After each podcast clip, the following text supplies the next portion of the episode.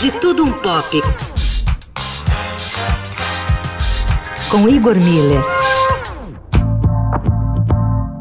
Nada no Brasil costuma ser convencional, principalmente se o assunto for a primeira expedição científica do país.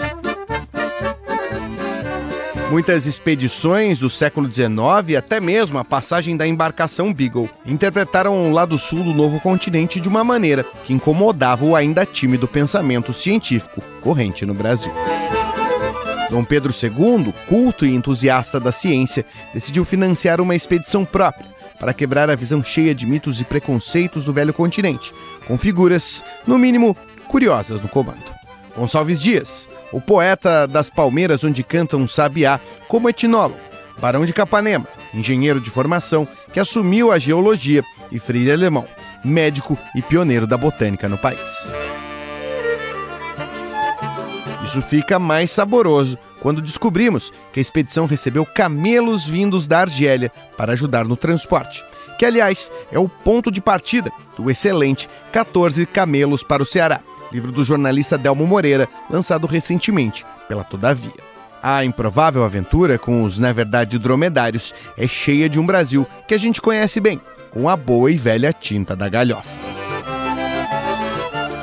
A história por si já parece estar pronta para ser contada, mas ela é resultado de uma cuidadosa pesquisa que se torna mais interessante ainda na escrita do Delmo Moreira.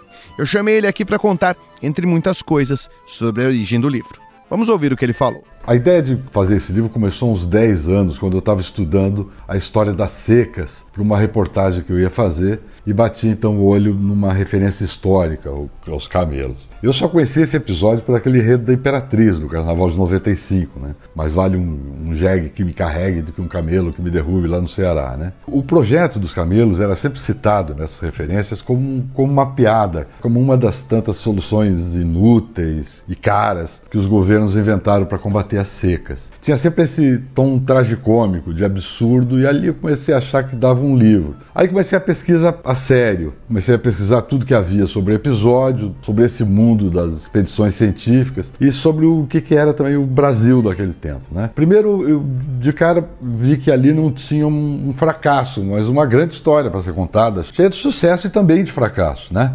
E, mas o que me atraiu definitivamente na pesquisa foram quando eu fui descobrindo melhor os personagens que fizeram a expedição. Gonçalves Dias, o, o, poeta da terra das palmeiras do Sabiá, era um deles. Os outros eram o Barão de Capanema e o botânico Freire Alemão, que era um cientista já conhecido na Europa. Eles foram figuras notáveis, sujeitos realmente muito interessantes, com trajetórias pessoais riquíssimas que contam bastante sobre o nosso passado, né? E então eu vi que para contar a história da primeira expedição científica brasileira, eu tinha que contar também da vida desses homens e do tempo que eles viveram. Esse é Delmo Moreira, autor do excelente 14 Camelos para o Ceará, lançado pela Todavia. Ele tem mais para contar para gente aqui em breve. Os trabalhos técnicos de Macir Biasi e Gormila, falando um pouco de tudo. De tudo um pouco. Para o fim de tarde, Eldorado.